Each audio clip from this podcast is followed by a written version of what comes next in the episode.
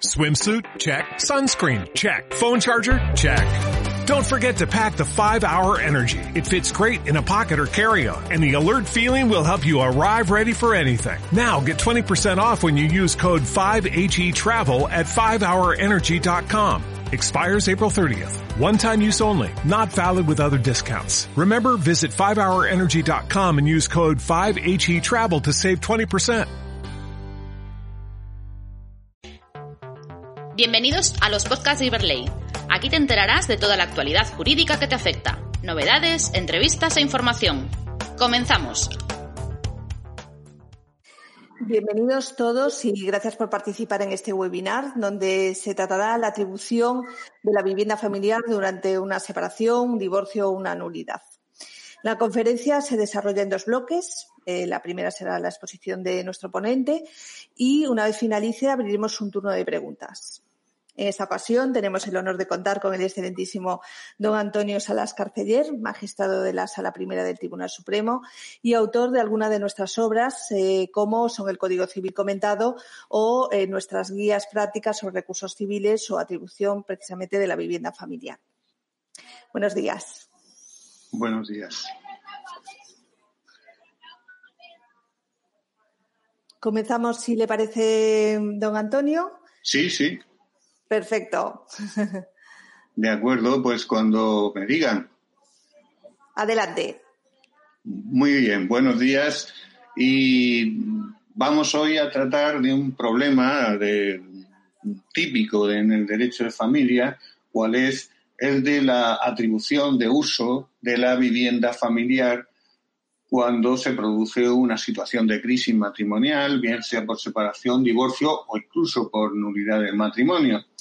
Eh, verán que en el, en, el pórtico de, esta exposición aparece una especial referencia a una sentencia reciente de la Sala Primera del Tribunal Supremo que mm, tiene un especial interés por cuanto incide en este tema de la atribución de la vivienda familiar, es nueva, es la primera vez que el tribunal se pronuncia sobre un tema como este, que es la introducción de, un tercero en, en, la vivienda por parte de quien tiene conferido el derecho de uso y ha dado lugar a muchos comentarios en general positivos sobre la solución que se adoptó por la sala y entonces al final de la exposición será una referencia especial expresa a esta sentencia. Bien, en primer lugar, tenemos que mm, partir de una consideración acerca de cuál es el concepto de la vivienda familiar.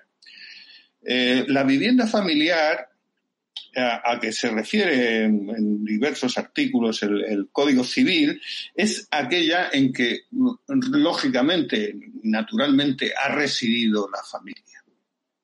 Podrá ser de propiedad de uno de los eh, cónyuges, podrá ser de las sociedades gananciales, podrá ser un arrendamiento, podrá ser una, ser una cesión en precario por tercero, etcétera. Ese no es el problema.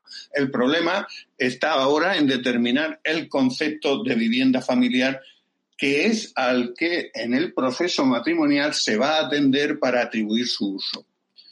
Generalmente, aunque se pueda resolver en el proceso matrimonial también eh, la atribución de uso de, otras viviendas, segundas residencias, etcétera, eso no es lo fundamental. Lo fundamental a que se refiere el Código Civil, por, lógicamente por la propia naturaleza de la necesidad de, un eh, medio físico donde poder habitar, es la atribución del uso de la vivienda mm, mm, familiar una vez que, lógicamente, pues ya los cónyuges, cada uno está viviendo separadamente.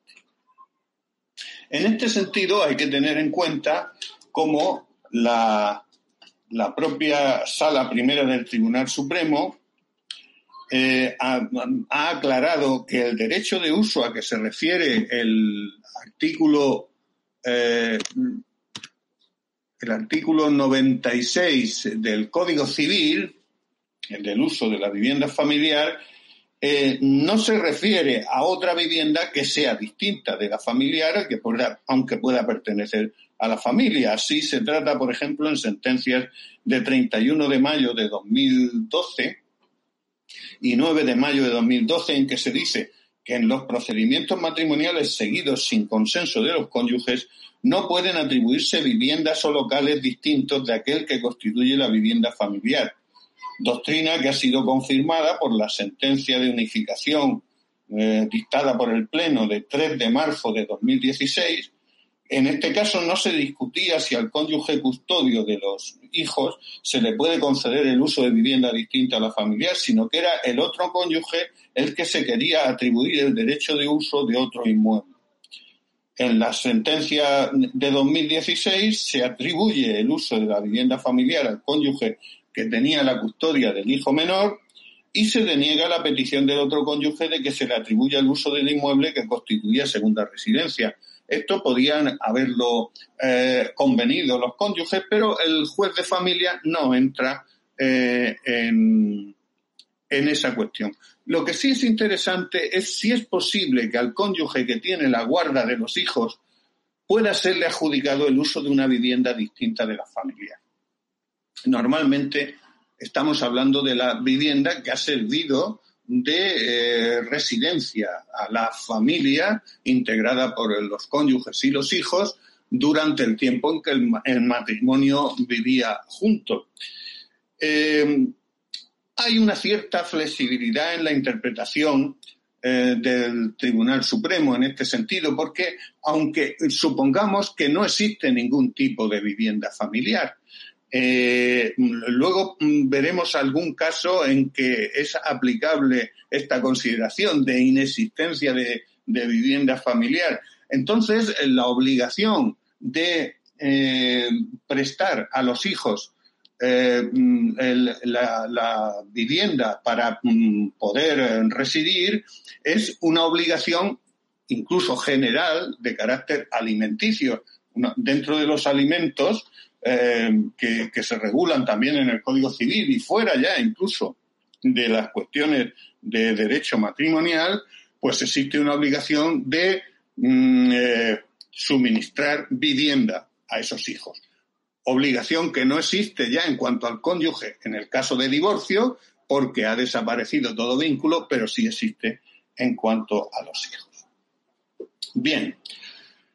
Eh, en principio, esto es una mm, cuestión, lo de la atribución de la vivienda eh, familiar es una cuestión que puede ser, que debe ser objeto, más bien debe ser objeto del convenio regulador que pudieran hacer los cónyuges para regular su situación tras la ruptura del matrimonio. Ese convenio regulador puede mm, contener debe contener estas precisiones acerca del uso de la vivienda familiar a quien corresponde y, mm, en su caso, se aprobará eh, mm, judicialmente con intervención también siempre del Ministerio Fiscal cuando hay menores, si se considera adecuado lo establecido en, ese convenio. Pero en el supuesto de que no existe ese acuerdo, el, con arreglo al artículo 96 del Código Civil, será el juez de familia el que decidirá sobre a quién atribuir el uso de la vivienda familiar. Se distinguen en este sentido varios supuestos.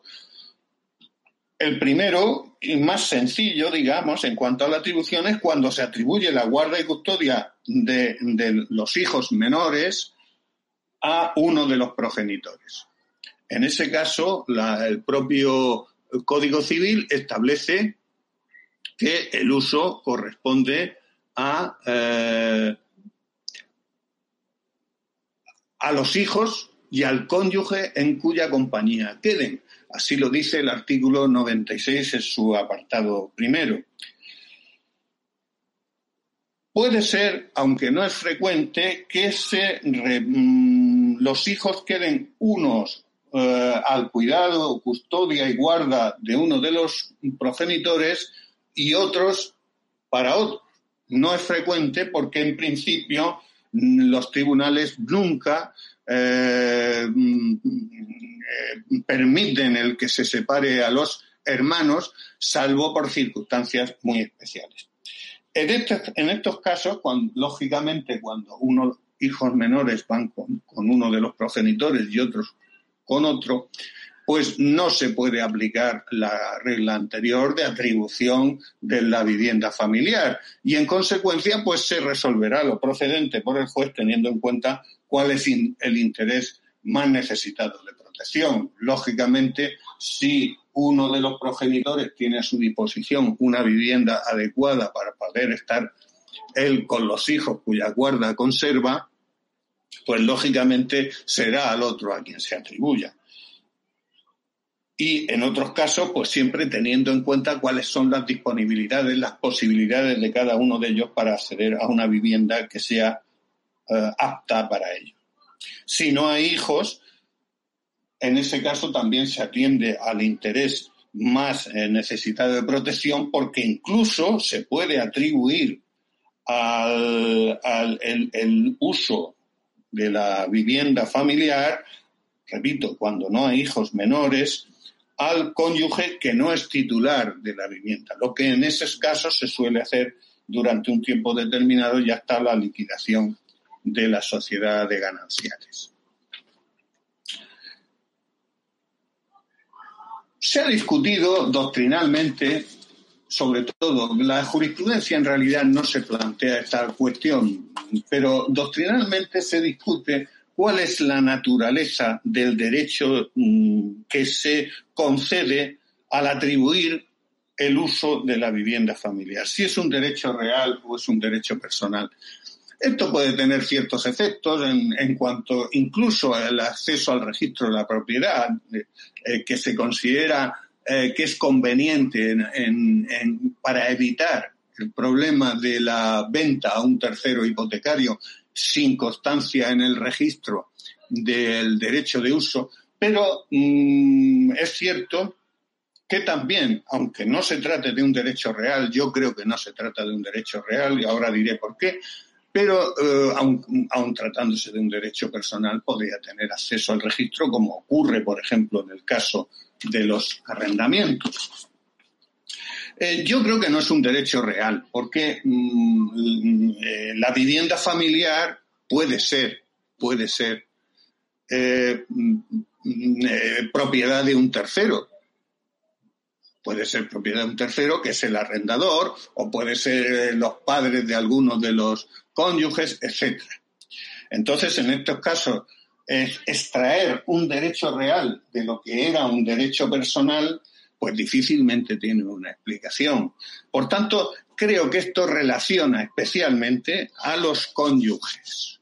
De modo que incluso, me adelanto a decirlo, en los supuestos en que hay una atribución en precario, ejemplo, los padres de uno de los cónyuges dan la vivienda, el uso o la posesión de la vivienda para eh, la familia eh, formada por uno de sus hijos o hijas. Entonces, en esos casos, cuando se produce la crisis matrimonial, evidentemente la atribución del uso de la vivienda familiar se hace por el juez, pero pero siempre cabe la posibilidad de que el titular pueda reclamar la posesión interponiendo una demanda de extinción del precario. En estos casos yo considero incluso que sería necesario demandar no solo al cónyuge que está ocupando la, la vivienda, que sería eh, lógicamente el, otro, el que no es hijo o hija de, de los propietarios, sino que también habría que demandar al otro cónyuge porque es interesado en mantener la situación, puede ser interesado en mantener la situación de posesión por los hijos y por el, el, otro eh, progenitor de la vivienda, porque en el caso de que se dé lugar a la extinción de ese derecho, o sea, de esa situación, mejor dicho, de precario, podría tener unas consecuencias importantes en cuanto a la concesión o la, mm, la puesta a disposición de los hijos menores de una vivienda en concepto de alimentos. Por tanto, interesado lo es. De lo que hemos dicho se desprende que hay dos eh, posibilidades, de, dos criterios de atribución. En, en primer lugar, el acuerdo de las partes aprobado por el juez con el dictamen del Ministerio Fiscal cuando hay hijos menores y la atribución judicial en el caso en que no se haya eh, obtenido ese acuerdo por las partes o no se haya aprobado judicialmente. Eh, en los casos de solicitud de nulidad civil, evidentemente en que no cabe proceso de común acuerdo, eh, porque la nulidad del matrimonio no es una materia disponible como es el caso del divorcio o separación cuando concurren los eh, requisitos legales para ello. Sin embargo, también en el caso de la nulidad civil es posible y deseable pues que haya acuerdo en cuanto a la atribución de la vivienda familiar, del uso de la vivienda familiar.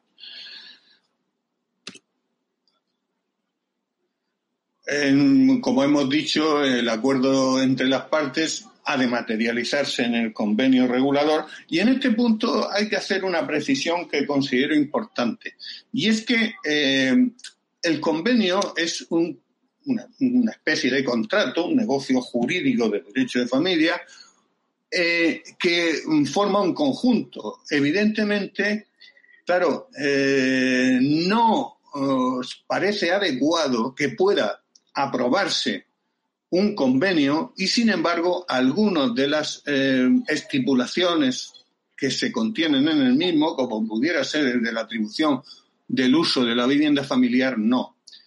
¿Por qué? Porque es un conjunto de, mm, digamos, de, estipulaciones que se han convenido eh, en una negociación entre, entre los cónyuges, y, pero lógicamente no cabe, no cabe mantener el resto de los acuerdos o de las estipulaciones cuando una de ellas, y, más en este caso de la atribución del uso de la vivienda familiar de tal importancia, cuando una de ellas sea excluida.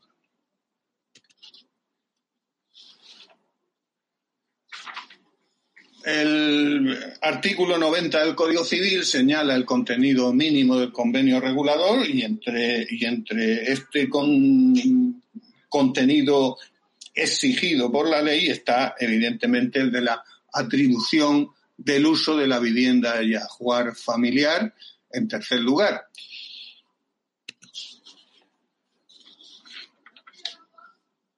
El convenio regulador, una vez aprobado judicialmente, produce efectos desde el primer momento. Eh, entonces, mm, ¿tiene que ser firme la resolución judicial para que empiece a operar, a surtir efecto los acuerdos del convenio regulador? No, evidentemente no. En primer lugar, porque aunque se produjera algún tipo de recurso en cuanto a la resolución judicial, lógicamente no va a ser recurrido a algún extremo del convenio cuando el convenio se ha aprobado eh, judicialmente en su totalidad. Y en segundo lugar, porque mm, en estos casos del derecho de familia, de medidas eh, reguladoras, rige con carácter general el criterio de que en cada momento, aunque el establecimiento de la medida o su modificación no tengan carácter firme porque haya una posibilidad de recurso, sin embargo, desde el momento que se adopta judicialmente, y aunque no sea firme, viene a sustituir a las medidas de carácter provisional que estuvieran rigiendo con anterioridad.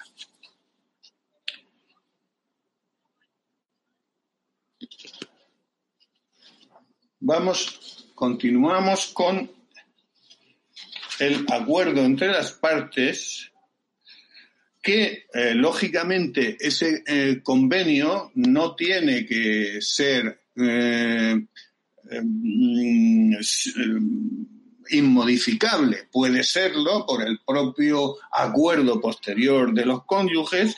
Normalmente por cambio de circunstancias. En esos casos, cabe que esa ese, eh, modificación de convenio lo acuerden los cónyuges, deberá ser aprobada también judicialmente, puede versar sobre el uso eh, de la vivienda familiar o también puede ser que sin acuerdo entre los cónyuges, por alteración de las circunstancias, cualquiera de ellos pueda pedir del juez la modificación de la medida, cualquier medida establecida en el convenio. Pero en ese caso ya hay que acreditar que hay un cambio de circunstancias que es el que realmente da lugar a esa petición. Eh, evidentemente, si no existe el acuerdo entre las partes o uh, no es aprobado por el juez, pues eh, es el propio juez o tribunal quien tiene que decidir sobre estos temas, eh, como el del uso de la vivienda, la pensión de alimentos, la pensión compensatoria, el derecho de visitas, etcétera. Pasamos entonces a la atribución judicial del uso de la vivienda, por tanto, cuando no existe convenio o existiendo no ha sido aprobado judicialmente, eh, cuando hay hijos menores. En estos casos hay que distinguir los supuestos en que, según la custodia eh, de los hijos menores, corresponda a uno u otro de los progenitores, pueda ser compartida o se atribuya a otros parientes o instituciones. Eh, es una cuestión evidentemente de gran importancia eh, que el juez ha de adoptar esa decisión teniendo en cuenta que conforme al artículo 96 del Código Civil, realmente la atribución se hace en función de que la vivienda familiar sea usada por los hijos menores y por tanto también con el progenitor en cuya compañía quede.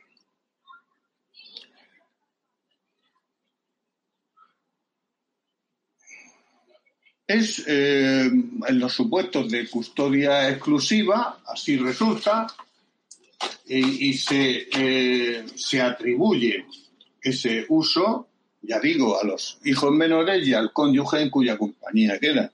Si luego en los casos de distribución de custodia o custodia compartida, el problema es distinto, porque claro, eh, en estos casos no existe una atribución de custodia a uno u otro progenitor, sino que se comparte entre ambos y en consecuencia hay que decidir sobre a quién de los eh, progenitores corresponde el mantener el uso de la vivienda familiar.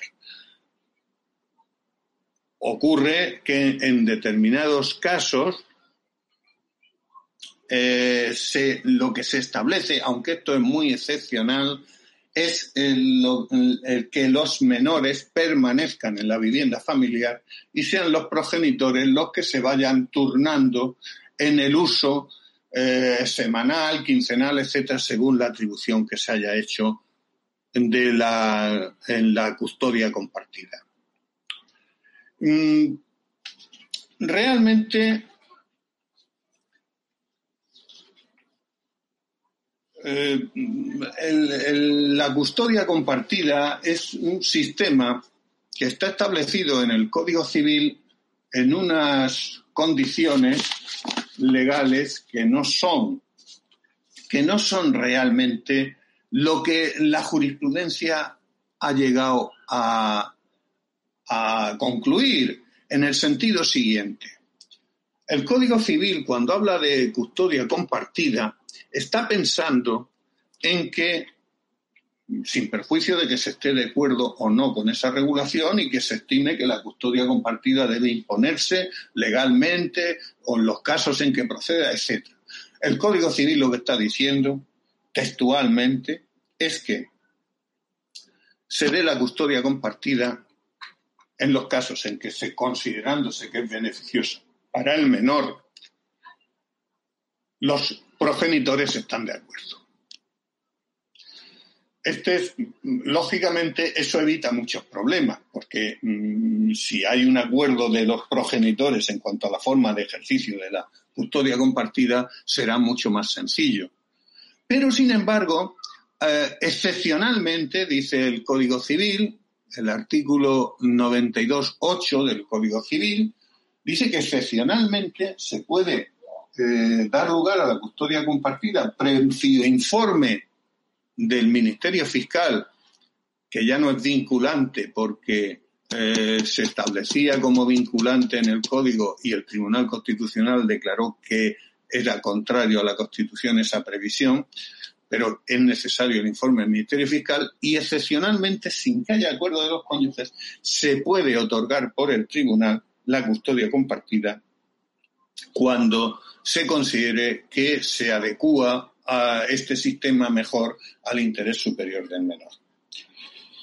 Eh, la, distribución de la custodia siempre tiene aspectos eh, delicados, sobre todo eh, es necesario el que haya una proximidad en, cuanto a los domicilios de uno y otro los progenitores, porque ya digo que el sistema de casa nido, ese de, de, que el menor permanece en la vivienda familiar y son los progenitores los que se turnan en el uso, este no es frecuente. Y es necesario que cuando tienen que ir cambiando de domicilio, pues normalmente tienen todas eh, equipación completa en uno y en otro domicilio, pero lógicamente no pueden estar a una distancia importante, incluso por, por mm, aunque solo fuera por las cuestiones que se derivan de la asistencia al colegio. Eh, por tanto, mm, son muchas las circunstancias que hay que tener en cuenta para esa mm, decisión sobre la custodia compartida y evidentemente uno de ellos es el, el de la proximidad. El modelo más eh,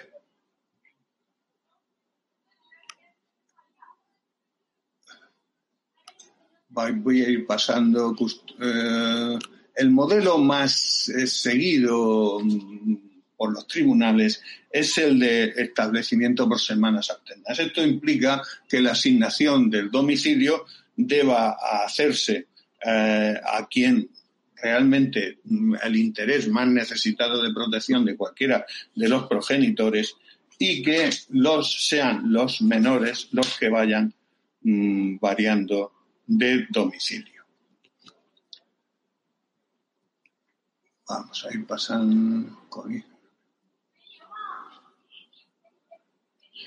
Es posible también, en determinados casos, el que eh, la, custodia se mm, establezca para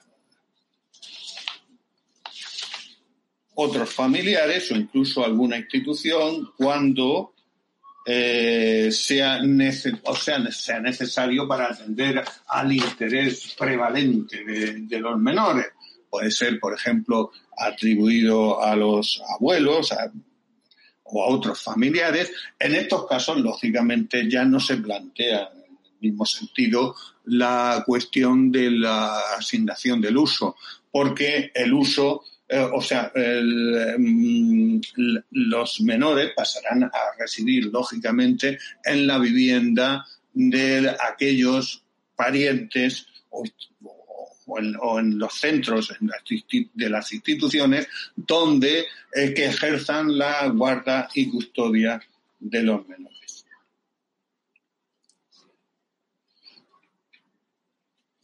Estos supuestos son aquellos excepcionales en que hay causas importantes y graves para no dar la custodia a los progenitores, bien por su incapacidad para ejercer las responsabilidades, situación de enfermedad, drogodependencia, etcétera, etcétera. Pasamos ahora a tratar el problema de la asignación de la vivienda eh, familiar cuando se trata de hijos mayores de edad, pero dependientes económicamente de los progenitores. Aquí creo que hay que distinguir dos cuestiones. Primero, si son mayores de edad todos los hijos en el momento de la ruptura del matrimonio, ellos mismos serán los que decidirán, porque pueden decidirlo, el, que el estar con uno o con otro de los progenitores. Eh, subsistiendo lógicamente la obligación de ambos progenitores de atender a sus alimentos. Dentro, concepto dentro del cual entra el de acogerlos en, en la vivienda a fin de que tengan un domicilio donde poder habitar. Si alcanzan la mayoría de edad eh, después de eh, producida la ruptura matrimonial, se da ya un supuesto distinto que mm, ha sido tratado por la jurisprudencia y concretamente en la sentencia de pleno del Tribunal Supremo de la Sala Primera de 29 de mayo de 2015, sentencia número 315, se dice, la mayoría de edad alcanzada por los hijos a quienes se atribuyó el uso, se refiere, cita una sentencia anterior de, 11 de noviembre de 2013, deja en situación de igualdad a marido y mujer ante este derecho, enfrentándose uno y otro a una nueva situación que tiene necesariamente en cuenta no el derecho preferente que resulta de la medida complementaria de guarda y custodia, que aquí no existe porque ya son mayores de edad, sino el interés de superior protección que a partir de entonces justifiquen y por un tiempo determinado. Y es que adquirida la mayoría de edad por los hijos, tal variación objetiva hace cesar el criterio de atribución automática del uso de la vivienda que el artículo 96 del Código Civil establece a falta de acuerdo entre los cónyuges. Y cabe plantearse de nuevo el tema de su asignación, pudiendo ambos cónyuges instar un régimen distinto del que fue asignado inicialmente y fijado por la minoría de edad de los hijos en concurrencia con otras circunstancias sobre la niña. Otro de los eh, supuestos especiales, ya hemos visto que en el caso de los eh, mayores de edad, pues ya no se justifica esa atribución del uso por la guarda y custodia que no existe. Pero el problema se plantea en el caso de los hijos que, siendo mayores, eh, presentan alguna situación de discapacidad. Bien estén incapacitados judicialmente o no lo estén, pero tengan esa discapacidad y por tanto necesiten una especial atención. Aquí el problema es el siguiente. Se podría decir que el hijo discapacitado eh, podría, además, como el propio Código Civil establece, que se prorroga la patria potestad respecto a estos hijos, eh, cuando alcanzan la mayoría de edad por razón de su discapacidad, pues podría decir que se equiparan con los menores. Pero existe un problema en cuanto en relación con el uso de la vivienda familiar, porque cuando son menores, en algún momento van a llegar a la mayoría de edad, pero el incapacitado persiste normalmente en esa situación y entonces se crearía una situación eh, ya indefinida, muy prolongada en el tiempo, en que podría ser que atribuido el uso al cónyuge no titular de la vivienda, sin embargo, mm, o sea, quedara ese uso para siempre y el titular se viera privado de ella. Por tanto, se ha establecido por la jurisprudencia un régimen distinto Eh, eh, concretamente hay una sentencia de 19 de enero de 2017, la número 31 de la sala primera, eh, donde dice que esta sala no se ha pronunciado sobre el derecho de uso de la vivienda familiar a favor de los hijos mayores con discapacidad hasta este momento y sí lo había hecho a propósito del derecho de alimentos. Dice a este respecto que no aparece adecuada la atribución definitiva del uso al, al cónyuge no titular de la vivienda y que por tanto lo oportuno es establecer una atribución durante un tiempo y una vez transcurrido ese tiempo, que en este caso que contempla la sentencia fue de tres años, eh, finalizada la atribución del uso de la vivienda familiar a la esposa e hija, eh, la atención a las necesidades de vivienda y alimentos a la hija deberá ser satisfecha si no pudiera atenderlo por sí misma mediante la obligación de alimentos de los progenitores. Por tanto, un régimen distinto establecido para los supuestos de incapacidad que tiende a eh, satisfacer esa necesidad y esa especial situación de los incapacitados, pero no a perpetuar un régimen que podría ser excesivamente gravoso para el cónyuge titular.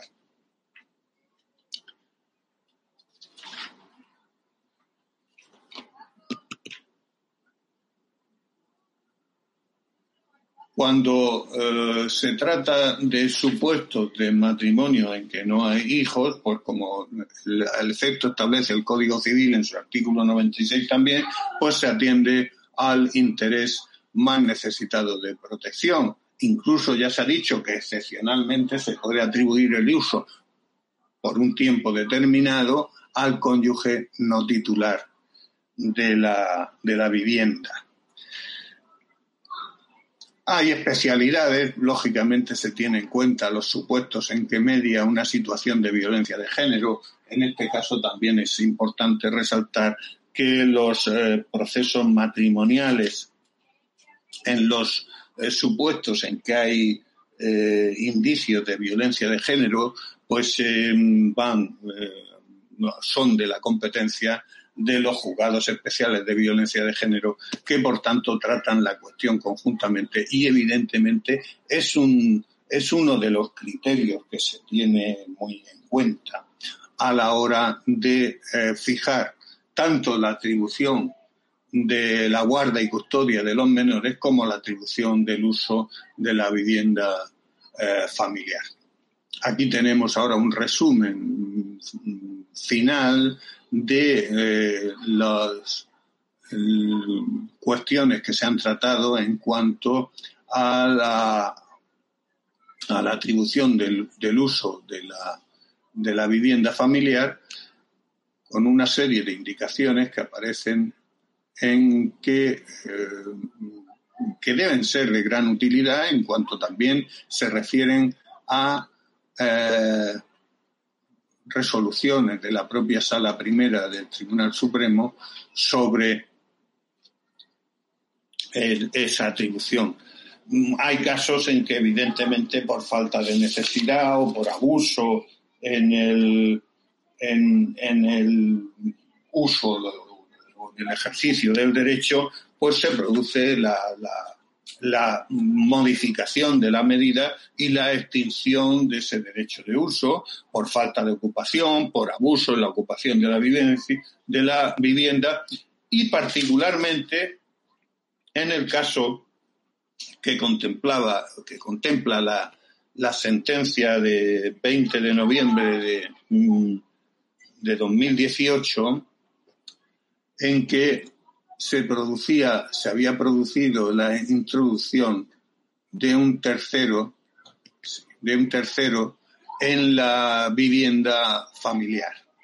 Era el caso de la atribución a, la madre y a los hijos menores de la vivienda y que inició una relación con una tercera con una tercera persona que introdujo la vivienda para residir allí. Esta mm, cuestión mm, llega a la sala eh, mm, como en primer, la primera ocasión en que en que se plantea una situación eh, de, este, de este tipo. Y eh, la sala resuelve mm, em, em, declarando la, la extinción, en ese caso, del uso concedido en determinadas condiciones al amparo del artículo 96 del Código Civil al haber hijos menores de edad sobre la base de que esa vivienda ya no sirve tras la entrada en la misma de la nueva pareja a los fines del matrimonio por el que se había atribuido el uso a los hijos y al progenitor custodio. Esa medida se había establecido para proteger los intereses de los menores integrantes de un determinado grupo familiar que tras el cese de la convivencia de los cónyuges progenitores se desmembra y se desintegra. Considera la sala que no puede ser mantenida, pues eh, tras la convivencia en el mismo, mm, en la vivienda del progenitor custodio con su nueva pareja, surge una nueva unidad familiar que no debe ser protegida por dicha medida. De hecho, amparándose la sala en una previa sentencia del 19 de noviembre de 2013, se viene a decir que la vivienda se puede considerar como familiar en cuanto en ese inmueble la familia convivió con una voluntad de permanencia. Y dado que esa familia, unida o disgregada, ya no existe, habiendo aparecido otra compuesta por el progenitor custodio y su nueva pareja, no se puede mantener esta medida de atribución del uso que beneficiara a la nueva familia y no a la inicial. Dado por ello que la aparición del tercero afecta al interés del menor, que es lo que se debe proteger en estos procesos de familia, este interés, como bien dice eh, la sentencia de 2013 y reitera la de 2018, es la suma de distintos factores que tienen que ver no solo con las circunstancias personales de sus progenitores y las necesidades afectivas de los hijos tras la ruptura, Mm, la protección de ese interés superior del menor no se consigue solo garantizando el seguir, garantizándole el seguir viviendo en una determinada vivienda, sino que también se debe facilitar a los progenitores el cauce necesario para que puedan hacer frente a sus necesidades económicas, teniendo en cuenta el aumento de gastos que genera todo el proceso de separación En definitiva, se llega a una solución de extinción del, uso, no inmediata, pero sí, eh, en este caso se trataba de una vivienda de carácter ganancial. Lógicamente ya se acuerda que se pueda mm, mm, eh, extinguir el, eh, o liquidar de las sociedades gananciales esa vivienda en la forma que sea oportuna y, por tanto, el derecho de uso ha desaparecido. Bien, pues eh, con esto mm, doy por terminada mi exposición y sin perjuicio de atender ahora algunas de las cuestiones, las cuestiones que se puedan plantear sobre estos temas para lo que quedo a su disposición.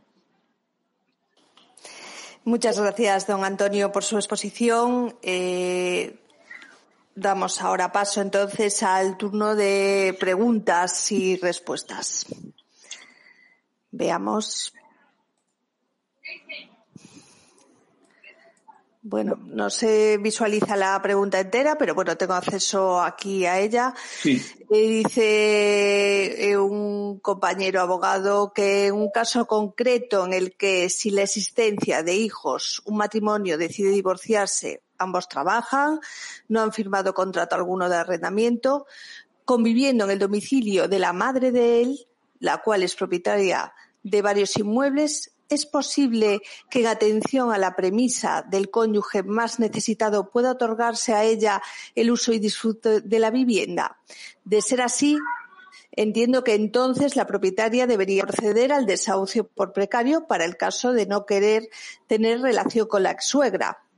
¿Es correcto? ¿Habría posibilidades de vencer en el procedimiento o, por el contrario, se vería obligada a mantener en el inmueble a la precarista por algún tiempo determinado? Por ejemplo, los cinco años de arrendamiento mínimo que marca la actual ley de arrendamientos urbanos.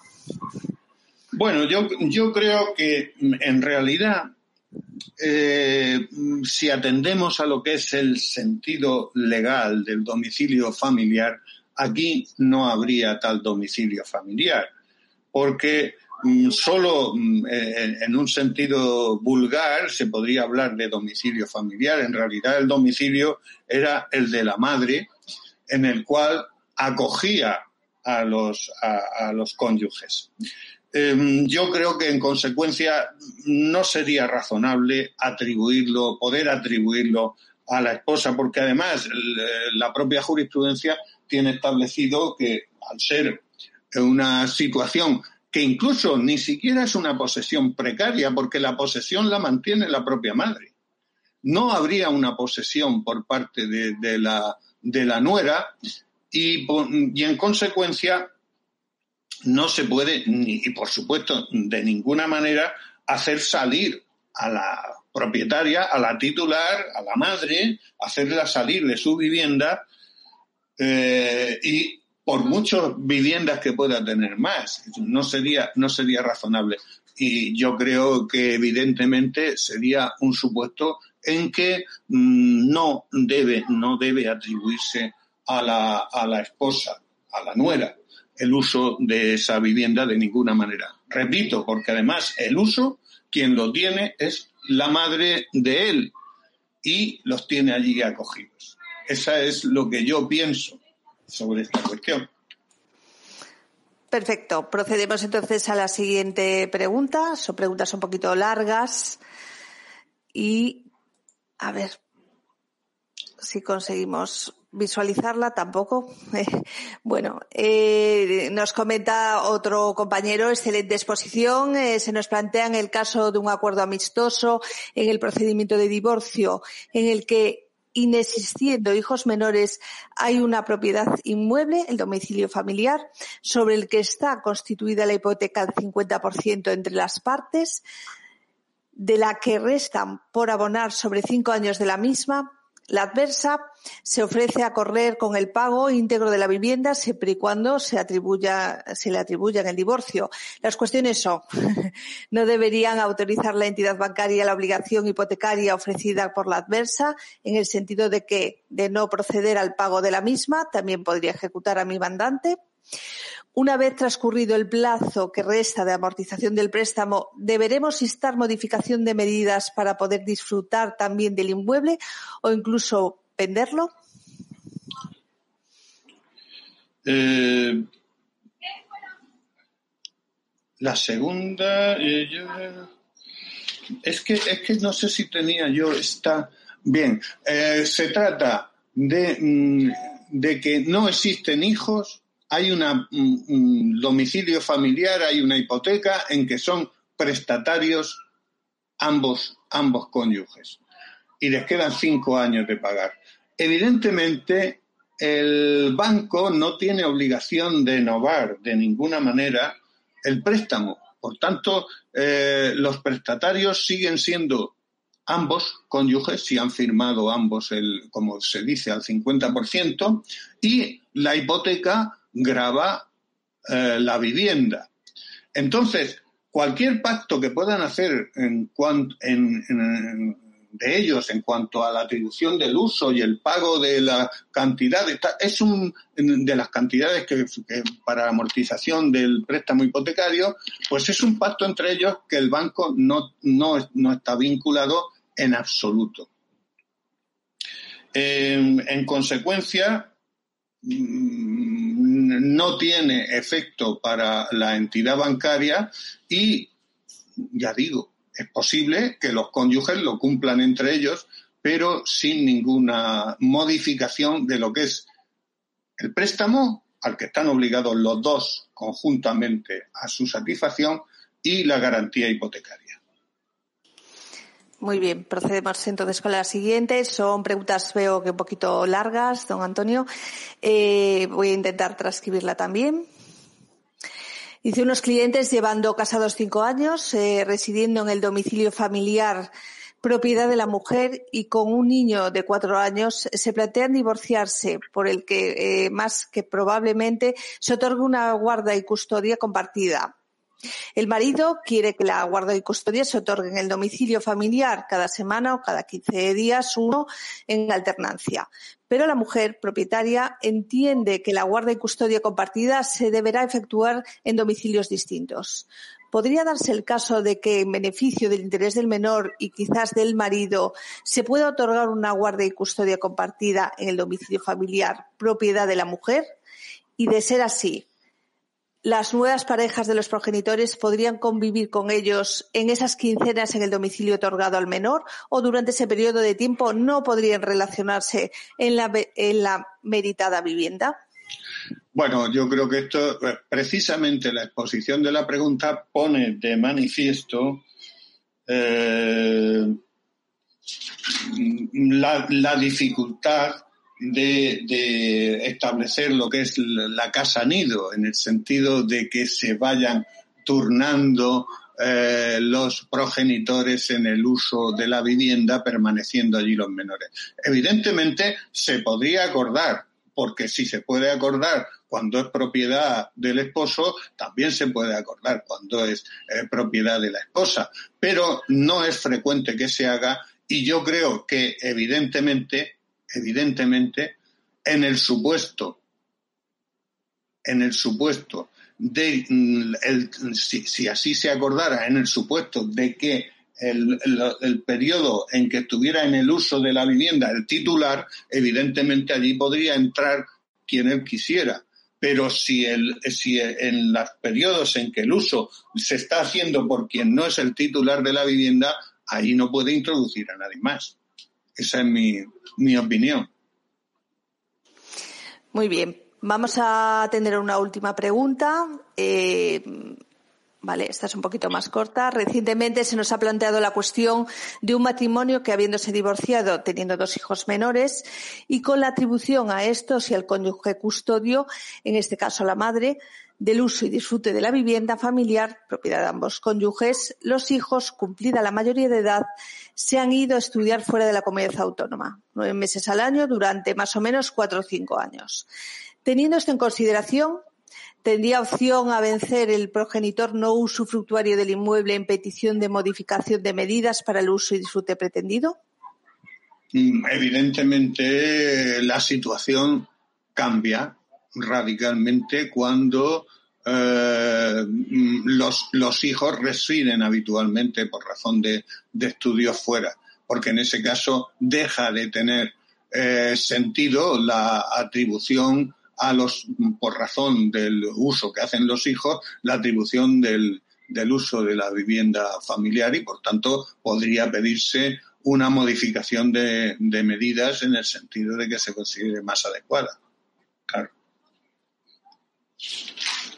Muy bien, bueno, finaliza aquí nuestro tiempo de exposición.